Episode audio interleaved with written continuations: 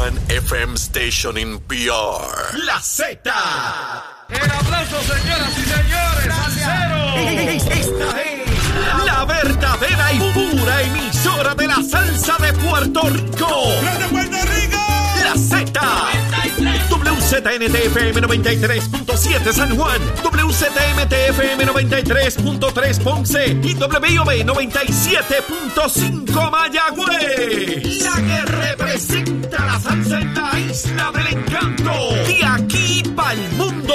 A través de la aplicación La Música Z93. Tu, tu emisora nacional de la salsa.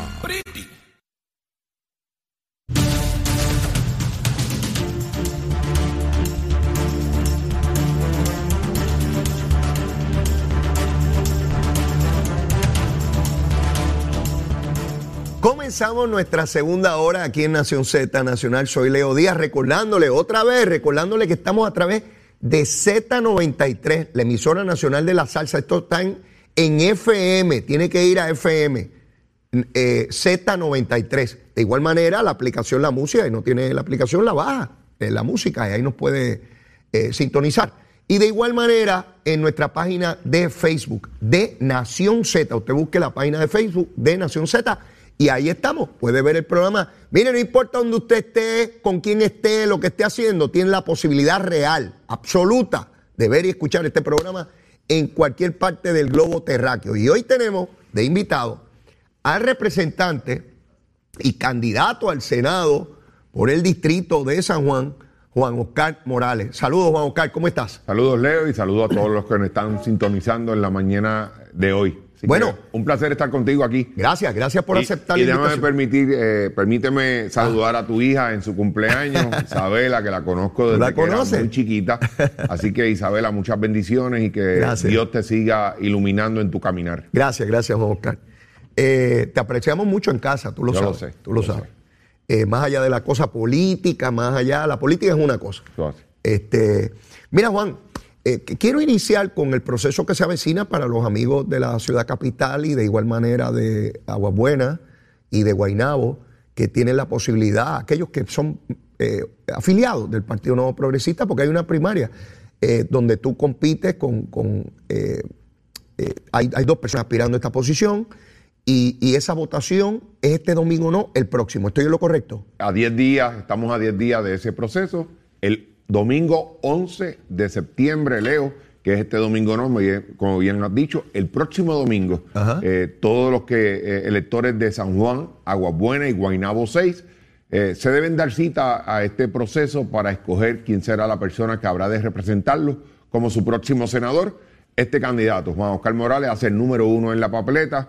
Todos sabemos, ¿verdad? Y todos saben cuál ha sido mi caminar, mi historial, mi experiencia, eh, mi madurez como representante. Lo que he hecho en el precinto 3 es lo que quiero hacer y trasladar al precinto, eh, al distrito 1 de San Juan, que es todo San Juan, eh, Aguas Buenas y Guaynabo 6. La, las- la persona que hace el número dos en la papeleta, ¿su nombre? Eh, Gutiérrez, de apellido Gutiérrez. Ok. Bueno, ahí tienen. Esas son las opciones. El, el horario de votación, Juan Oscar. de 9 a 3 de la tarde y es bien fácil, Leo. Llevan una tarjeta de identificación, puede ser tarjeta electoral, licencia de conducir, Real ID, eh, pasaporte, cualquier documento, cualquier ID. eh, usted va allí, se registra, firma eh, en, la, en la lista electoral, vota por el número uno, echa su papeleta en la urna. Esa es tu recomendación, Juan esa es mi recomendación. Eso es fácil, Leo. Bien fácil. sencillo. Bien sencillo. Bien sencillo. Mira, Juan, esta, esta flexibilización que se ha hecho con relación a la identificación es bien importante que los amigos lo sepan, porque ya no es solamente la tarjeta electoral, que siempre era un lío, ay Dios mío, se me perdió, no verifiqué, ¿qué hago? No, no, ya con la licencia de conducir. Dado el código electoral. Leo, esto se trata de facilitarle al ciudadano Claro. eh, el que pueda ejercer su derecho al voto. eh, el, el ciudadano como el centro de la ley electoral. Claro que sí. No los partidos, No, no. los Pues, andamiajes Aquí hay burocráticos. que hablan de enmiendas electorales cuando usted las evalúa, eh, pues van dirigidas a beneficiarse ellos como colectividad. Exacto. No, no, aquí hay que beneficiar al pueblo.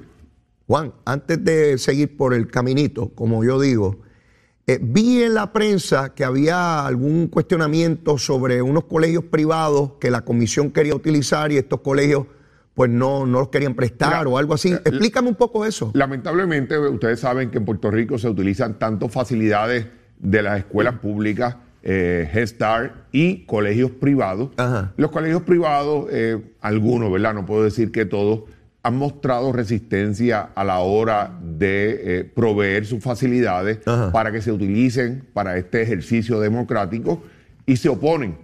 Lo que pasa es que hay que recordarle, Leo, que estos mismos colegios que hoy se oponen a que el pueblo utilice estas facilidades se benefician de eh, propuestas federales y de, go- y de dinero gubernamental eh, que pertenece al gobierno de Puerto Rico.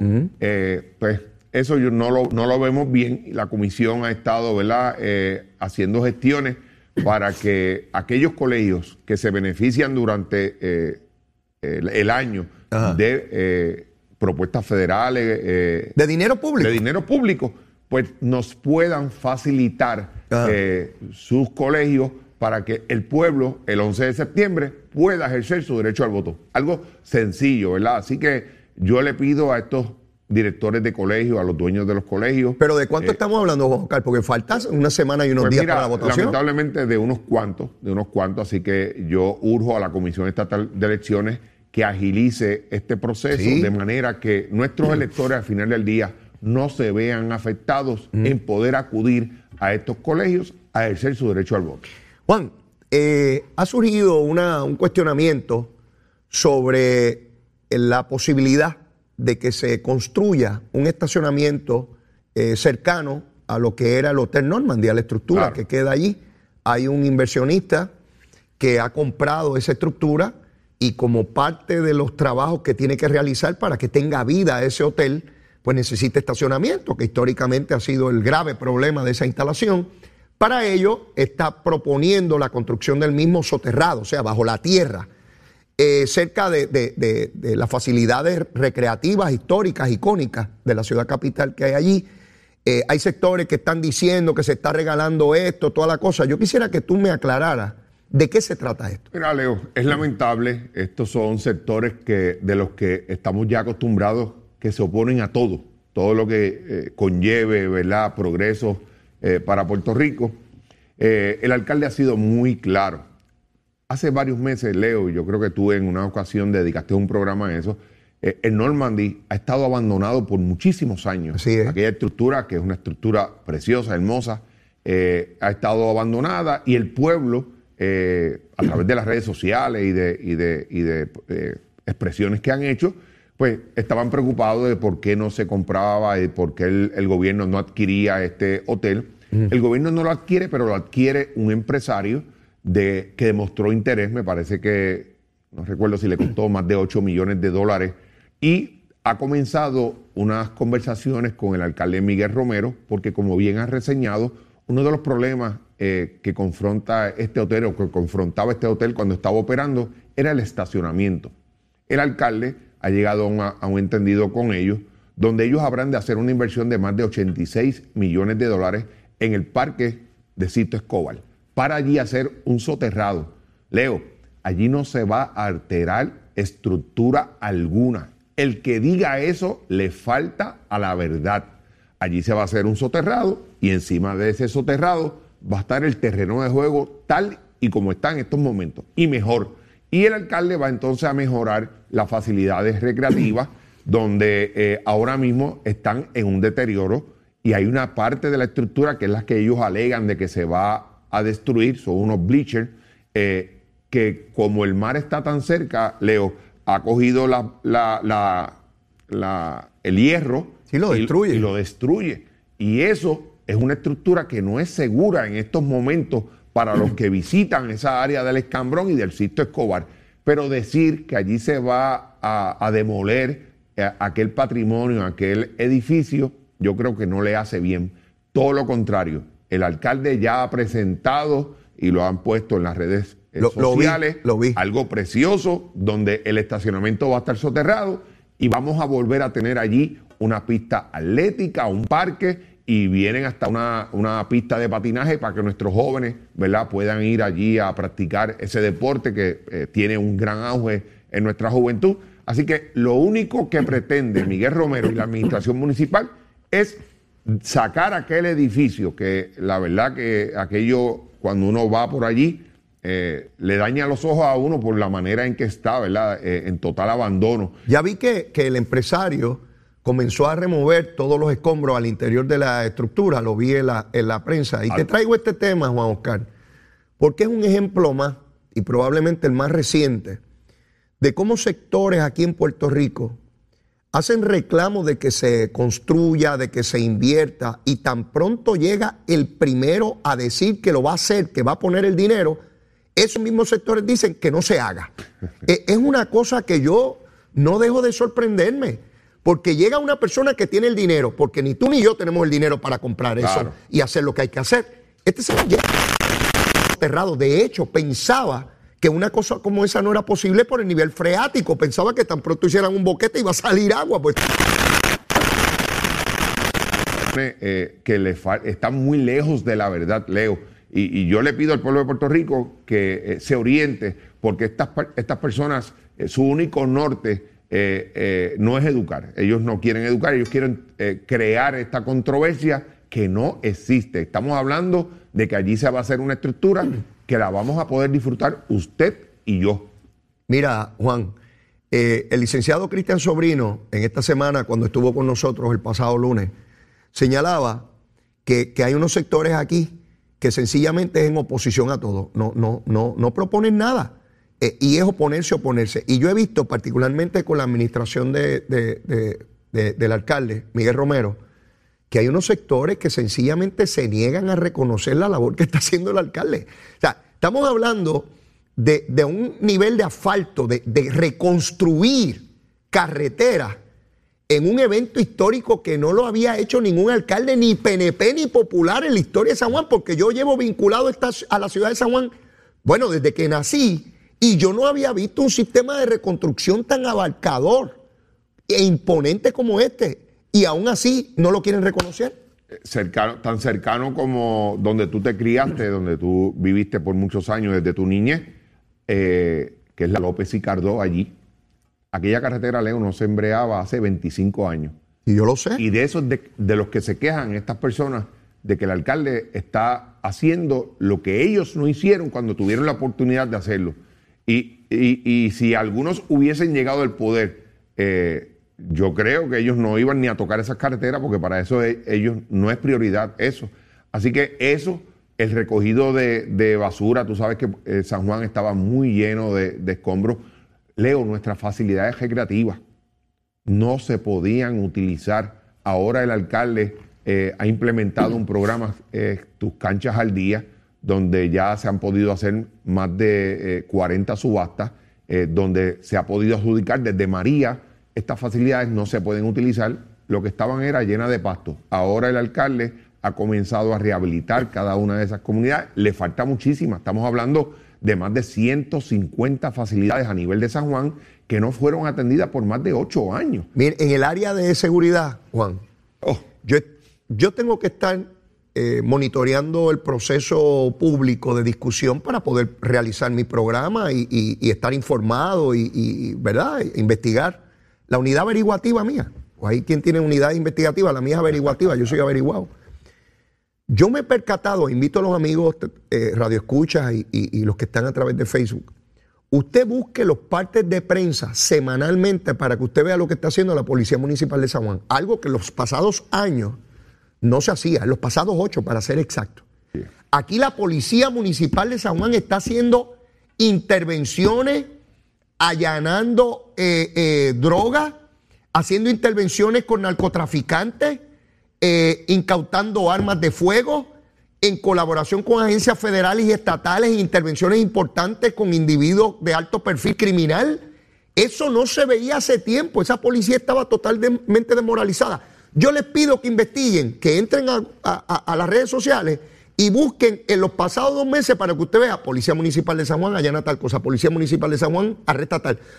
tenemos una policía municipal activa, activa organizada, eh, eh, eh, en reconocimiento eh, con un alcalde que los respeta, A eso que iba, los Leo. valora. Qué bueno que me traes eso. Tú sabes que cuando tú hablas con un policía municipal, lo primero que te dice, eh, porque ellos se sienten a gusto, no es por el aumento que le dio Miguel Romero. ¿Ustedes saben por qué? Por el respeto. Porque tenemos un alcalde que los respeta. Todos sabemos la, la historia de la pasada alcaldesa, donde tuvo, Leo, demandas y demandas por discrímenes contra policías, donde el tribunal al final del día... Se fueron un montón, que renunciaron, un se montón. fu- se iban. Lo- los tribunales le exigían la reinstalación de estos policías porque habían sido suspendidos de empleo y sueldo de manera ilegal. Eh, y los policías, desde esta, esta administración, desde que está eh, Miguel Romero y García, ah, comisionado de la policía. El pequeño eh, Juan. El pequeño Juan. Que de pequeño no tiene nada. Es gigantesco. Eh, eh, tiene, tie- es grande y tiene un corazón inmenso también. Una persona. Eso me humana, yo no lo conozco muy- personalmente, Leo, pero eso una persona muy humana, tú le llevas cualquier situación y no la delega, la atiende él. Así que yo siempre he dicho desde enero del 2021 que en San Juan hay una sola policía, eh, Miguel, eh, Leo. Eh, hacen planes de trabajo junto con la policía estatal. No era como antes, que la policía estatal estaba por un lado y la municipal Eh, Le estaba por otro. prohibían intervenciones a la policía municipal. No podían unirse con la policía estatal a hacer trabajos, a coordinar trabajo. Ahora es una sola policía. Los planes de trabajo se los comparten y trabajan en conjunto. Y de eso se, se trata. Por eso son los resultados que tú acabas de decir. Por eso hay más arrestos, más intervenciones, más ayuda de la policía. Y pronto eh, va a volver aquel policía que estábamos acostumbrados, el policía de la comunidad, el policía que va a hablar allí con nuestra gente, el policía que va casa a casa y que usted sabe el nombre y dónde está ese policía. Así que de eso se trata, de mejorar nuestro sistema de seguridad y en ese sentido tengo que decir que Miguel Romero y la administración municipal eh, han hecho lo correcto con relación a la policía. Quiero eh, ir a otro tema que hemos tocado en distintas ocasiones, pero ahora lo plantea el propio presidente de la Universidad Ferrao. Están hablando de eliminar el requisito de evaluación para admisión al sistema de la UPR, el examen del College Board. Todos sabemos que se hacía un cómputo matemático con el promedio del estudiante de escuela superior y aquel que obtuvo en el College Board. Todo esto se da porque hay una merma dramática eh, de estudiantes solicitando a la universidad. Y te quiero dar unos datos.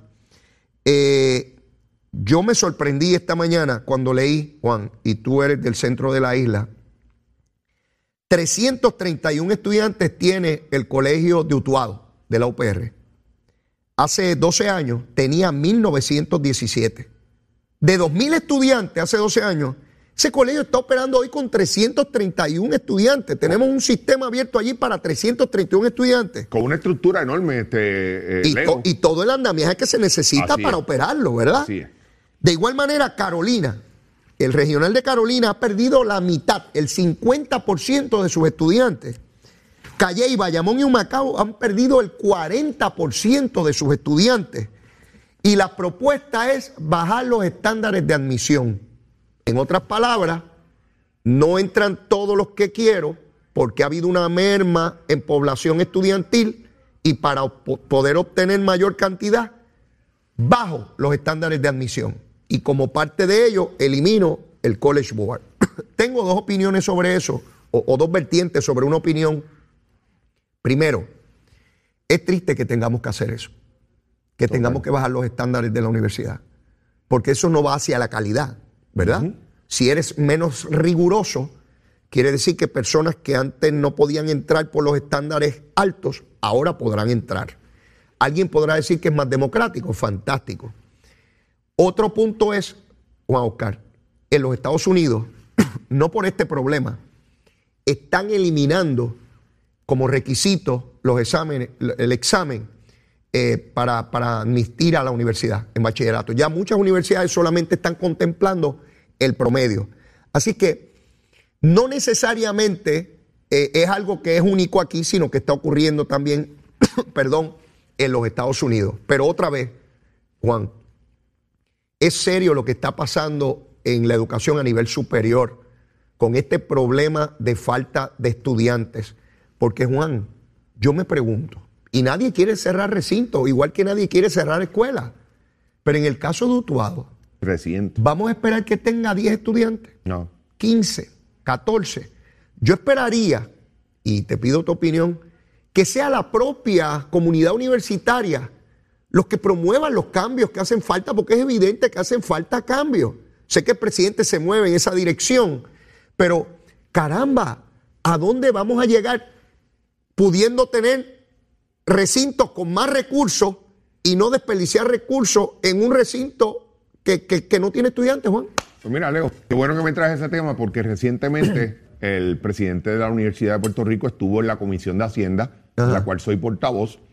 Y ese fue uno de mis cuestionamientos que le hice a- al doctor Ferrao, donde eh, yo entiendo que la Universidad de Puerto Rico no se ha adaptado a los tiempos en ofrecimientos de cursos, en ofrecer diferentes cursos. Ahí hay cursos, Leo, y él lo aceptó, que ya no tienen ningún significado para el, el estudiante. Y él allí nos dijo que había un grupo de profesionales de la, de la Universidad de Puerto Rico que estaban evaluando todo ver alternativas. Con eliminar el College Board, pues eh, te tengo que decir que de momento eh, tengo mis serias dudas con, con eso, ¿verdad? Eh, eso puede provocar otra serie de problemas, pero sí hay que hacerlo, porque aquí lo importante, doctor, si me está viendo, no es la cantidad, es la calidad de lo que salga, ¿verdad? Ah, tremendo punto. a- al mundo laboral. Tremendo punto, Así que Juan. yo esa, esa parte, por eso la tomo con pinza en estos momentos, dispuesto a dialogarla, di- dispuesto a buscar alternativas, pero ojo, cuidado con eso. No es solamente lo que entra a la universidad, es qué sale de la universidad. Exactamente. ¿Qué- ¿Quién se gradúa? Exacto. ¿Qué obtiene? ¿Y qué gana la sociedad? Así es. ¿Qué gana el individuo, el ciudadano? ¿Y qué gana la sociedad? Claro. Porque esto no puede ser un ejercicio en futilidad, No. donde otorgamos diplomas y diplomas y diplomas que no sirven para nada. Eso no hace sentido. que no, que no vas a obtener un trabajo, que no tienes oportunidades, que vas a estar ganando, con- que vas a estar ganando o trabajando en algo que daba igual si tenías el título o no. Ah, sí. Y, y hay miles de jóvenes allá afuera con títulos universitarios después de mucho esfuerzo y sacrificio, porque cuesta, cuesta dinero y cuesta trabajo y esfuerzo. Y, y tú has dado en el clavo. No es todos los que llegan, es que sale de ahí. Así es. ¿Cuál es el talento, la capacidad, sus posibilidades de triunfo en la sociedad? Porque de lo, tú sabes lo que es que después que obtengas un bachillerato, tengas una deuda o lo que sea, tengas que ir a vivir del Estado porque no tienes los recursos. O tengas que tener dos y tres trabajos porque el título acabas trabajando en algo que no tiene ninguna relación con, con- con lo que estudiaste.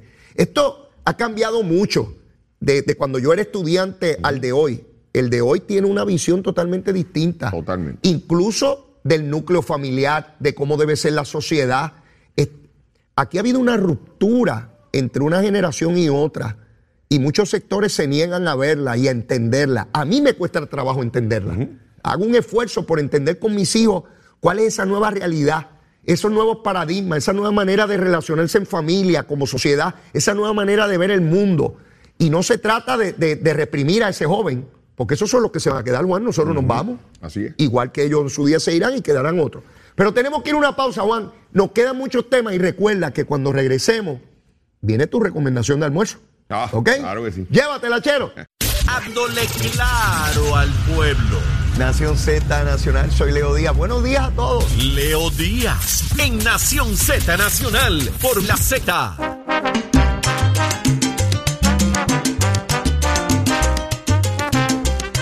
Y regresamos aquí a Nación Z Nacional, mis amigos. Estamos, recuerden, recuerden, estamos a través de la emisora Z93, la emisora nacional de la salsa, en FM. Búsquelo ahí, seguro que sí. Estamos en la aplicación La Música y nuestra página de Facebook de Nación Z. Búsquelo, búsquelo ahí y ahí puede tener acceso al programa. Está con nosotros el representante Juan Oscar Morales. Juan, llegó la hora que mucha gente espera, ¿sabes? Yo me atrevería a decir que la gran mayoría, porque me escriben en cantidad, donde el invitado hace su recomendación de almuerzo. ¿Qué te recomienda para los que viven aquí y fuera de aquí? Dale, voy a ir bien light hoy. dale.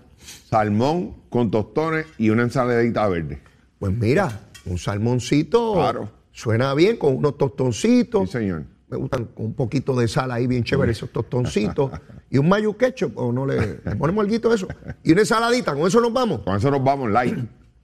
Y un juguito natural o alguna otra cosa No, no, picante. na- natural, agüita. Yo lo que tomo es agüita. Ah, te vas con agua. Sí, señor. Muy bien, muy bien. Si tú supieras que cuando yo me criaba, pues todo el mundo tomaba refresco y refresco. De hecho, yo llegué a pesar 200 y pico de libras por culpa de los refrescos y todas esas harinas y toda esa barbaridad. Mira, yo le pedía la bendición a papi cuando llevaba al colmado y el pobre hombre decía, ay, que eh, Dios mío, no me abandone porque yo me comía todas las ganancias, ¿sabes? Eso era terrible. Pero bueno, así llegué a pesar un montón. Oye, ¿y mis hijos no beben refresco. Que no. Y no porque se lo prohibamos, que Muy bien. no. Lo hacen muy bien. O sea, y, y- y increíble. Y, y yo le digo, mira, pero no quiere estar refresco. No, papi, yo no quiero refresco. Y, y piden agua, vamos a comer los sitios y piden agua. Y digo, esto, oye, de lo que hablábamos ahorita, de la, de la ruptura de. Y yo digo, pues si nadie se los prohíbe, no, no, a, esta- a esa edad. Me tomaba yo cuatro o cinco refrescos en línea, mi hermano. Pues yo- y me quedaba mirando el que estaba todavía en la nevera. Yo hace 15 años no tomo refresco. Ah, Y ¿de yo, verdad? sí, a mí me ¿Cortaste con encantaba. eso? Sí, señor. Muy bien, la salud importante. Mira, Juan,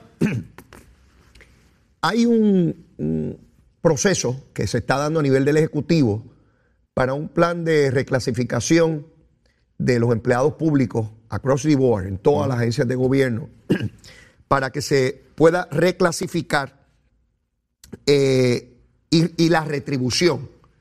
La- Batado. eh, exacto. Quiere decir, y el gobernador ha anticipado, que va a haber un aumento en el salario de todos los empleados públicos. Eh, el gobernador tuvo que vetar una medida que llegó de la legislatura porque imponía un tope ahí arbitrario que entonces choca con lo que se está haciendo, que es un plan completo y comprensivo. Hay que evaluar cada posición, cada escala, cuál es el salario, experiencia, preparación. Eso es algo científico, eso no es algo a lo loco donde tú y yo nos sentamos y decimos, ah, puede ser 11.50. No, eso, eso es a lo loco. ¿Cómo tú ves este plan que está desarrollando el Pues Ejecutivo? mira, como sabes, de profesión soy director de recursos humanos. Hacer un plan de reclasificación y retribución Ajá. no es tarea fácil, Leo. Eso conlleva un proceso donde nosotros tenemos que darle unos cuestionarios a nuestros empleados para que llenen sus funciones, sus responsabilidades, cómo ellos eh, hacen las labores, qué tiempo le corresponde. Es algo muy complejo, Leo, donde eso conlleva una evaluación de todas las clases, de todos los puestos, eh, y al final del día, pues un grupo de profesionales evalúan qué puestos han evolucionado, qué puestos requieren reclasificación, qué puestos conllevan nuevas funciones y nuevas responsabilidades. El gobernador de Puerto Rico ha vetado eh, una medida sobre el salario y es bien sencillo, Leo. Esa medida, cuando se implementara, el empleado iba a coger un aumento bien mínimo. Cuando se implemente este plan de reclasificación y retribución, el impacto en la retribución es mucho mayor del que se estaba proponiendo en esta ley. Es por eso, es porque el gobernador quiere que nuestros empleados públicos obtengan el beneficio mayor en su retribución. Si lo implementaba ahora, iba a chocar y no se iba a poder implementar el plan como el señor gobernador y la Junta de Control Fiscal habían establecido ya y habían aprobado. Así que me parece que el gobernador hizo lo correcto porque este plan, Leo, que se contempla, implement- la implementación es en enero del Sí, eh, 2023. Eso es ya dentro de unos meses. Eso es ya, está bien adelantado, nosotros hemos tenido conversación, falta bien poco, es a nivel del gobierno. Leo, más de 20 años que ningún gobierno se había tomado la molestia de actualizar los planes de reclasificación y retribución Más de dos décadas. más de dos décadas, donde nuestros empleados públicos, muchos de ellos, todavía están con el salario que entraron cuando fueron nombrados en sus posiciones. Y esta, este proyecto hace justicia, no a uno, no a dos, a todos los empleados públicos que están activos ahora en el gobierno de Puerto Rico.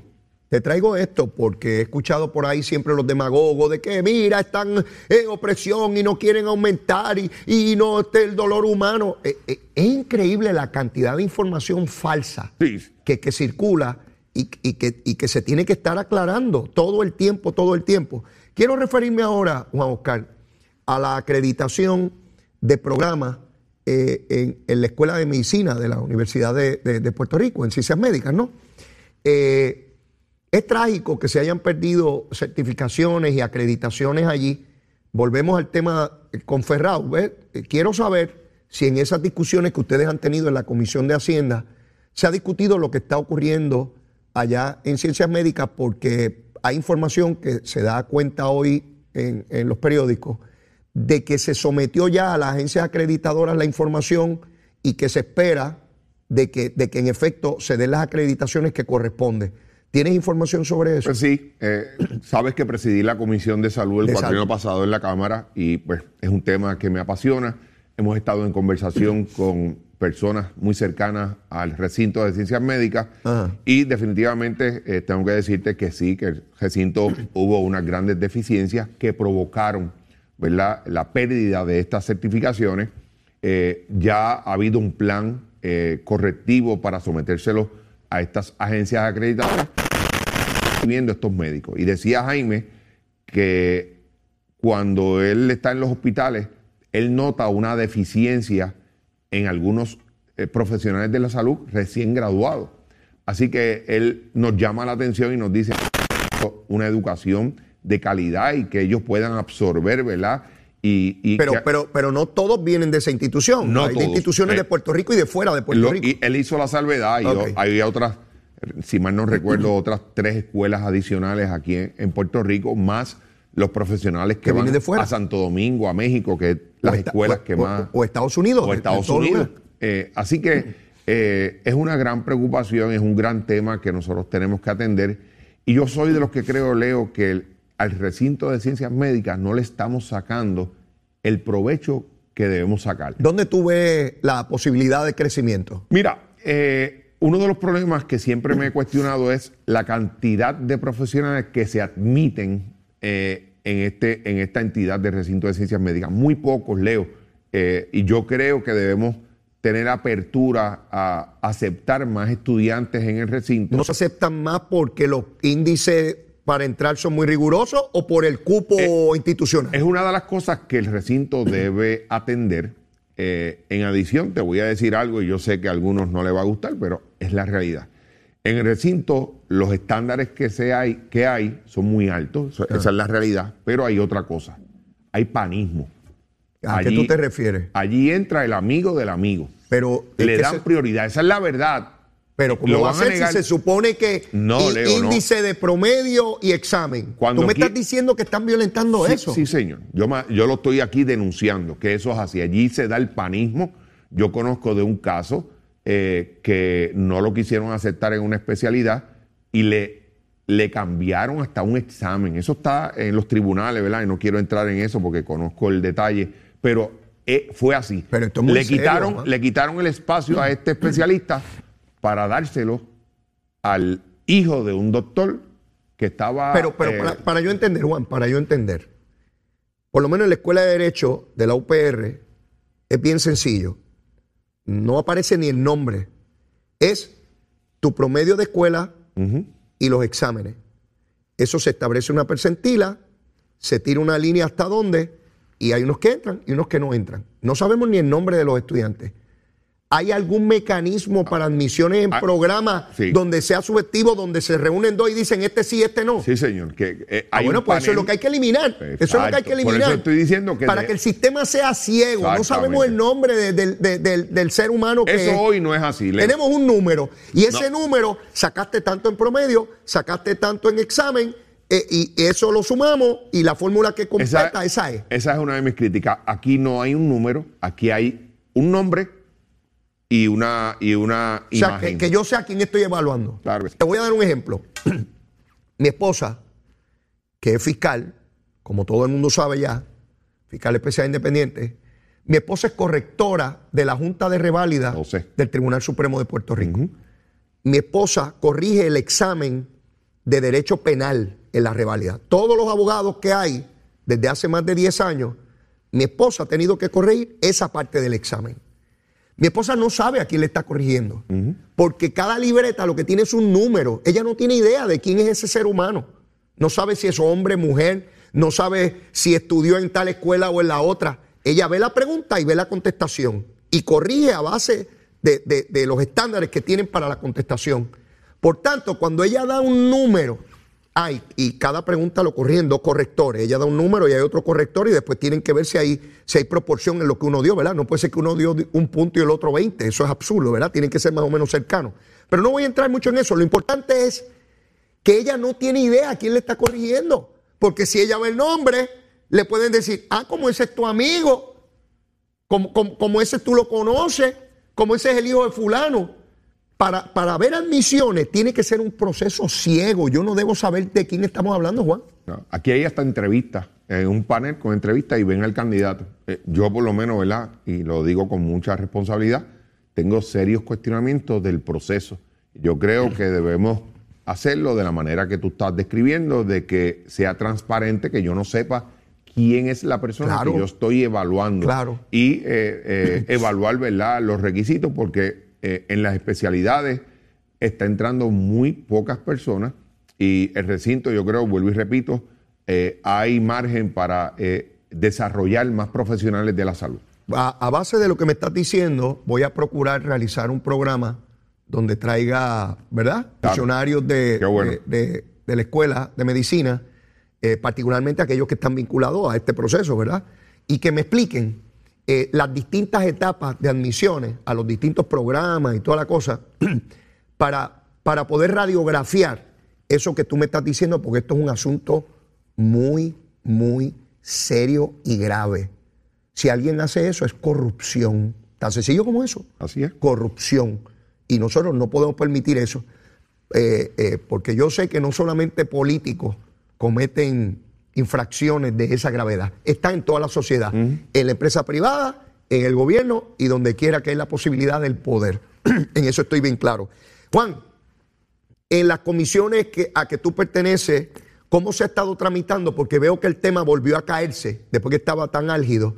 En términos de los pagos a los médicos y las aseguradoras, ¿Ha habido algún avance en eso o estamos en un punto muerto como estuvimos pues hace un tiempo atrás? Te tengo que decir que de parte del secretario de Salud, eh, ya él en el programa Vital ha establecido unas directrices, ha impartido unas directrices que ahora a partir de octubre las aseguradoras tendrán, escúcheme bien, tendrán, no es si quieren, tendrán eh, que aumentar las cuantías a los proveedores, ya hay un dinero que se ha destinado eh, para ese propósito. Cuando tú dices los proveedores, son los médicos. Los médicos, y médicos, laboratorios, etcétera. Ah, todo, todo lo que esté dentro del programa Vital. Porque el problema que estamos teniendo es que las aseguradoras eh, le anuncian al pueblo unas ganancias millonarias eh, y tenemos que cuestionarnos a cuenta de qué hay esas, eh, esas ganancias millonarias. Así que nosotros desde la legislatura también, tengo que decir, hemos sostenido varias reuniones eh, todavía hay unos proyectos, Leo. Eh, Positiva, no, no investigaciones politiqueras, bien dirigidas. Positiva, bien dirigida. Eh, ejemplo, antes estuvimos reunidos hablando sobre Molina. Molina, ustedes saben que fue una de las aseguradoras que abandonó el, negocio de Vital, pero le dejó, Leo, unas deudas millonarias a muchos proveedores. Qué barbaridad. Ellos se van y a que cada Ese dinero lo tiene la Administración de Seguros de Salud. Y mi petición en esa vista a la directora de legales de la Administración de Seguros de Salud es que teníamos que agilizar el pago a estos proveedores porque ese dinero lleva, Leo, depositado en ACES más de dos años.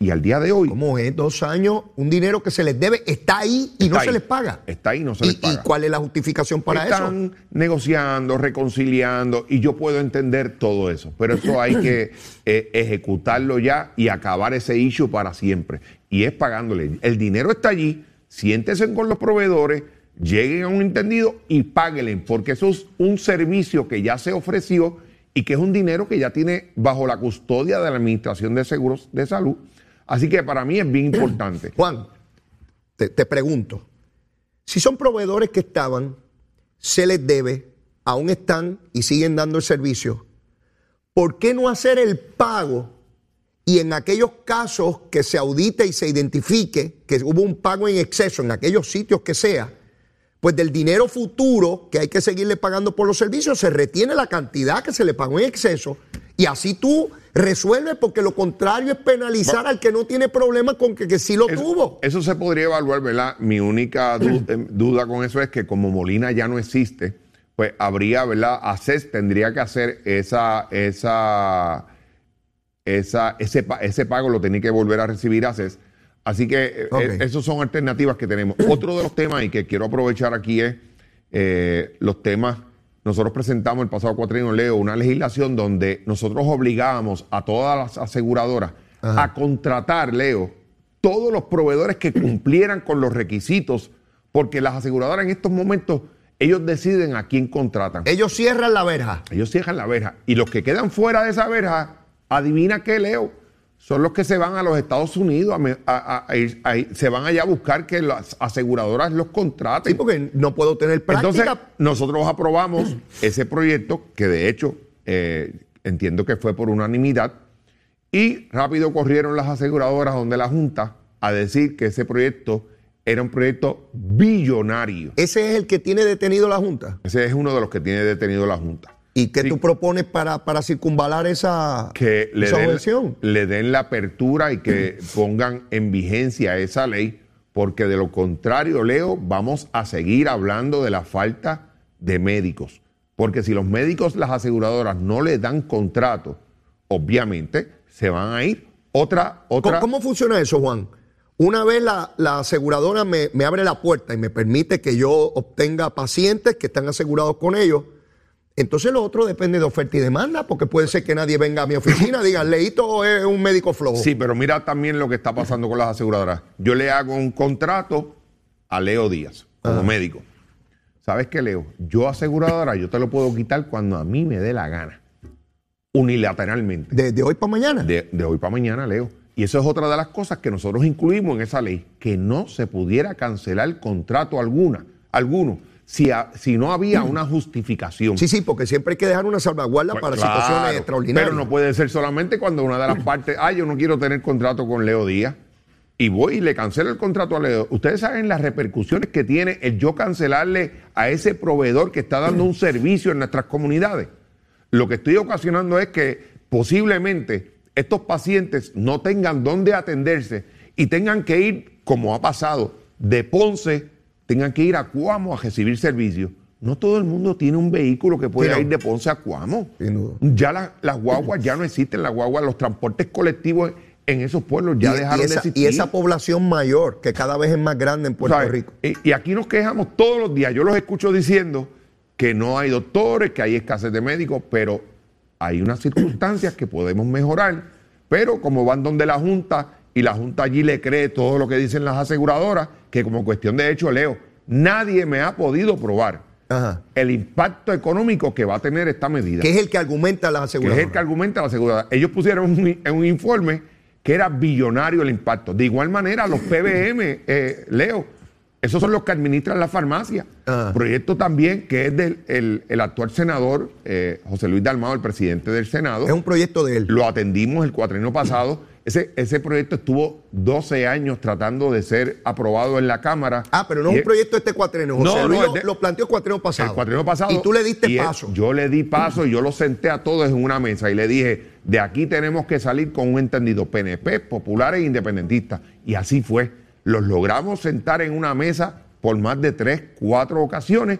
Aprobamos el proyecto donde hoy la- los pacientes hubiesen tenido un sitio donde irse a quejar con los PBM. Leo, si hoy un PBM te, te deniega algún medicamento a ti, tú no tienes dónde ir porque no hay una ley que regule estos PBM.